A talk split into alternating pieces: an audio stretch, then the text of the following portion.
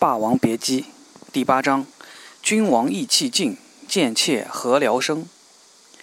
不知道是小楼讲错了一句话，世上才有文化大革命；亦或有了文化大革命，世上人人都曾经讲错了话。总之，用毛泽东思想武装起来的革命文艺工作者，以顽强的斗志顶恶风、战恶浪，在他们脚底下，但凡出言不逊，都成了刘少奇的同伙。打倒，打倒，打倒！一切封建余孽、旧文化、旧习俗、旧风俗、旧传统，破四旧，立四新。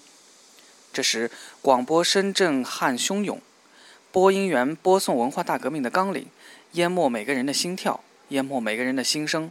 连书记也惊愕地抬头。他对别人的批斗才刚开始，他的权力初长，新鲜而庄重。但一场浩大的运动，难道连他也要淹没吗？蝶翼和小楼异常仓促地对望一下，不寒而栗。他们都再也没有机会自辩了。革命不是请客吃饭，不是做文章，不是绘花绣花，不是那样雅致，那样从容不迫、文质彬彬，那样温良谦恭让。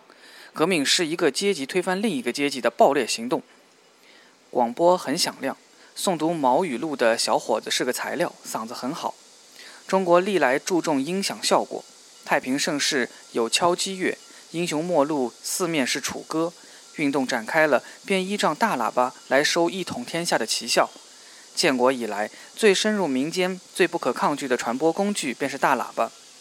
他们永不言倦，坚持不下班，发出一种声音，永垂不朽。即使人民的听觉训练有素，有时连半个字也听不清，他轰天动地地响着。妖媚强悍，阿谀积极，健康哀伤，亢奋，百感交集，像集体销魂的嘶叫。做毛主席的好学生，永远跟着毛主席走，都是革命小将呢。年岁稍长的成了反革命，孩子才是革命派。孩子不上课了，一会儿一会儿忙于抄家批斗，真是新鲜好玩的事儿，而且又光荣，谁不想沾点边呢？领头的都是十来岁的红卫兵，不管是北京本土的，或是省外来的。随时随意把人家家杂乱拿走，一来一大群，蝗虫一般。黑帮被整，黑帮家属扫街去。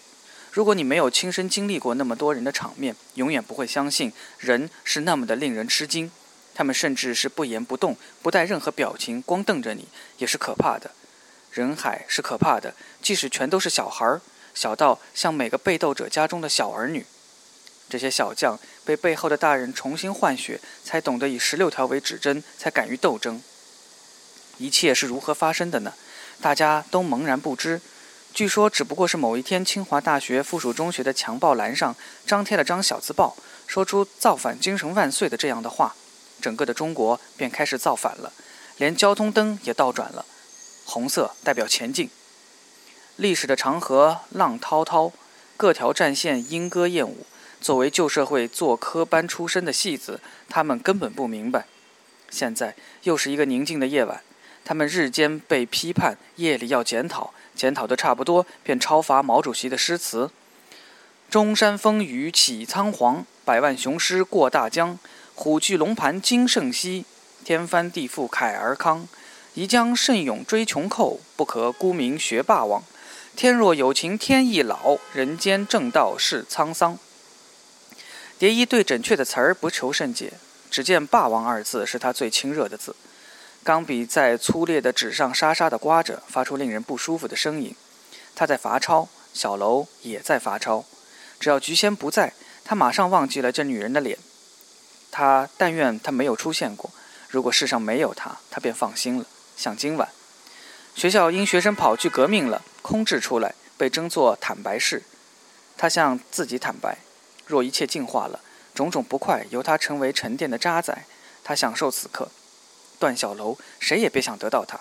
嘿嘿，小楼四十九岁了，他已是一个迟暮的霸王，在蝶衣心中，他永远是一个样。他把他整个的凝固在盛年了，永远不算迟。他们在抄，在写，在交代，一笔一画，错的字，错的材料，错的命运，稍一分神，便被背后的小孩子又打又踢，喝道：“写！”写你们怎么反革命，老老实实交代。再不用心，罚你们出去晒太阳、跪板凳、游行耍猴去。起来，起来！一时兴起，红卫兵把他们揪出来，敲锣打鼓游街去。三开一人，日治期国民党及共产党时皆吃得开的角儿，所受侮辱更大。不过说真格的，二人又在紧密合作了。一九六六年，这个人人永志不忘的年份，正是八月暑天。游街的行列中有生旦净末丑，像演着一台热热闹闹的戏。被揪出来的，首先得集体粉墨装扮，全都擦上红红白白的颜色，夸张丑化，现出牛鬼神蛇的原形。小楼的手和笔尖在颤抖着，勾出不成形的霸王脸，黑白是非都混沌。蝶衣呢，他又登场了，白油彩，红胭脂，眉是眉，眼是眼，眯许着，眼窝拿两片黑影儿，就像桃叶捂住他，不让他把眼睛张开。他敏感的手明白自己的皮肤没弹性了，失去了光辉。如果现今让他歇一歇，整在壁上好歹假寐个半天。衣袖上的皱褶一定刻在脸皮上，久久不散。他回了不了原状了。但只见他一走神，人是如花似玉。他没有气场，是戏，他就得做足。他在人群里牛鬼蛇神、影影绰绰中，如穿帘如分水，伸手取过小楼的笔，给你勾最后一下，跟很久很久之前一样。他的断眉都是皮粗，小楼呆住了。但游街马上开始了。每个穿着戏服的小丑，千古风流荟萃，关公、貂蝉、吕布、秦香莲、李逵、高登、白素贞、许仙、包青天、孙悟空、武松、红娘，还有霸王和虞姬。一辆宣传车开路，红卫兵押送着，锣鼓加工，走不了两步便被喝令：“扭呀，不然砸断你的狗腿！翘起兰花手来瞧瞧，臭美！拉枪呀，扮牛叫，哞儿哞儿。”炎热炽烈，臭汗混了粉末，在脸上汇流，其稠如粥。整个大地似烧透了的砖窑，他们是受煎熬的砖。打倒文艺毒草，连根拔起，文化大革命万岁！毛主席万岁！毛主席万岁！还没喊完，忽闻前面人声鼎沸，不久轰然巨响，一个女人跳楼了，她的一条腿折断，弹跳至墙角，生生的止住，脑袋扯裂。地上糊了些浆汁，像豆腐一样，血肉横飞，模糊一片。有些物体见到蝶衣脚下，也许是一只牙齿，也许是一截断指。他十分的疲劳，所以无从深究。是这样的：北京女十五中的红卫兵小将查抄一个小说作家的老窝，已是第三遭。就在清查赃物、搜集反动罪证时，这个平日温文尔雅的好好先生。气力仅足以提起笔杆写作的人，蓦地抄起一把菜刀，疯狗似的扑过来，见人便砍，见人便砍，接着冲下楼梯，连人带刀扑在一个十二岁的革命小将身上。他们的女领队狂喊一声：“敌人行凶了，战友们冲啊！”是的，他们以毛泽东的思想精神武器，面对一切反抗的力量，英勇上前，活活的把一双手臂都拗断了，发出嘎嘎嘎的声音。作家的老婆歇斯底里，又抡起一根扫帚，企图抢救。不过，一大群十来岁的毛头锐不可当，把他逼到楼上，一层又一层。到了最高层，他无路可逃。一个家庭主妇便只好耸身跳下来。没了双手的作家看到这一幕惨剧，他早已昏死了。蝶衣和小楼木然地注视着这台戏。古人们在赤日下，人人步履慌乱。小楼轻慰：“唉，此乃天亡我楚。”非战之罪也。蝶衣敲道：“兵家胜败乃是常情，何足挂虑？”红卫兵见二人交头接耳，一记铜头皮带抽打过来，蝶衣珠钗被砸掉。他下意识伸手去拾，手背马上被踩一脚。几个女将向他脸上吐口水、吐沫，骂：“妖孽，走，不准拾！”小楼见状，一时情急，欺身上前挡一挡，唾沫给溅到他脸上去了，如流。他用臂拭去污物。用力了一点，此举触怒了红卫兵，一齐把他双臂反剪，拳打脚踢。蝶衣忘形，师哥，小楼忙用眼神制止他，示意他别多事，便忍痛承受了孩子的拳脚。蝶衣恐怖地看着那批红卫兵，都是父母生父母养，却如禽兽。也许是被抛弃的一群。当初那个血娃娃，他死了，轮回再来，长大后一心整治他，是其中一个。面目看不清楚，但整治小楼等于双倍对付他。蝶衣挤过去，硬是挤了几下，一个踉跄，趴在地了。尊严用来扫了地，他几乎就差一点点沾到珠钗的眼儿，他被踩烂了。傍晚，门外飞跑进菊仙，他还挂着反革命黑帮家属的大牌子。扫完街，手中的扫帚也忘了放下，进门就喊：“哎呀，小楼！”赶忙帮他退了汗衫，却被雪粘住，凝成了一块暗红的狗皮膏药似的，得用剪子一绺绺慢慢的剪开来，不能用强，因为伤口连布纠结了。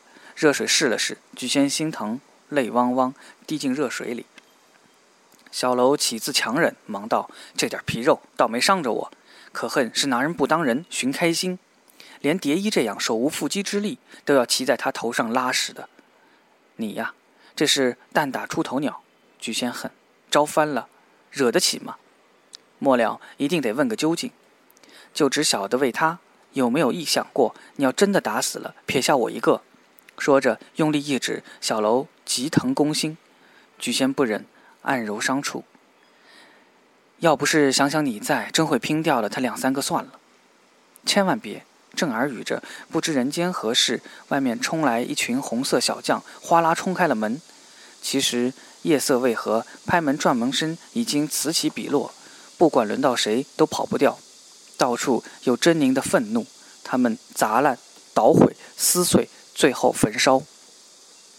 这一切都是必然的功课，除非见到中意的就抄走，由造反派分了。红卫兵抄家来了，先封锁门窗。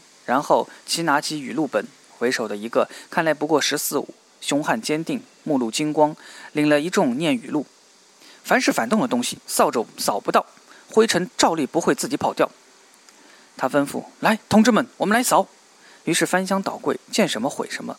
最痛快的是击碎玻璃，声色俱厉，铿锵而奏效，镇住不甘心的阶级敌人。这一家没字画，没古董，没书没信，这是一个空架子。也得砸。小楼紧握着菊仙的手，二人并肩呆立着。他另一只手紧握着透爪。咦，一把剑！一个红卫兵见到那把剑，他挂在墙上。毛主席像旁边，所有人唰的转头仇视着段小楼。本来畅畅落空的脸重新燃烧起来。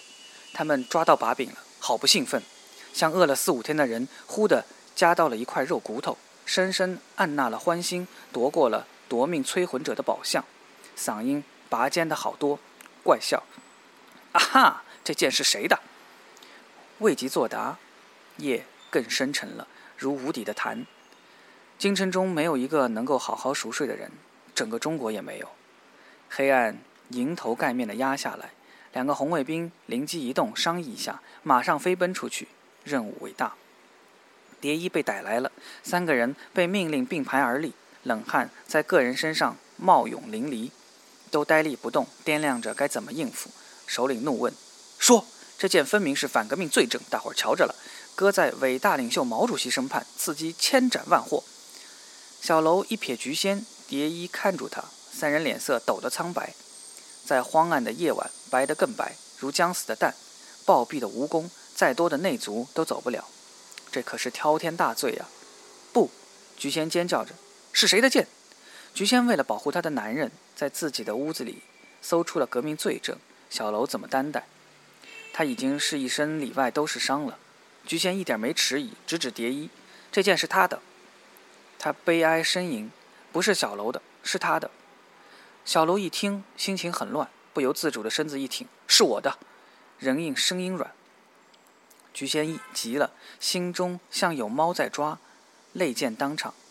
他哀求着：“小楼，咱们要那把剑干什么？有他在，就没好日子过。”一个红卫兵上来打了他一记耳光，他没有退避，他忘了这点屈辱，转向蝶衣，又一个劲儿的哀求：“蝶衣，你别害你师哥，别害我们一家子。”他毫不犹豫，没有三思，在非常危难，首先想到的是袒护自己人，油煎火燎，人性受到考验，不是你死，就是我亡。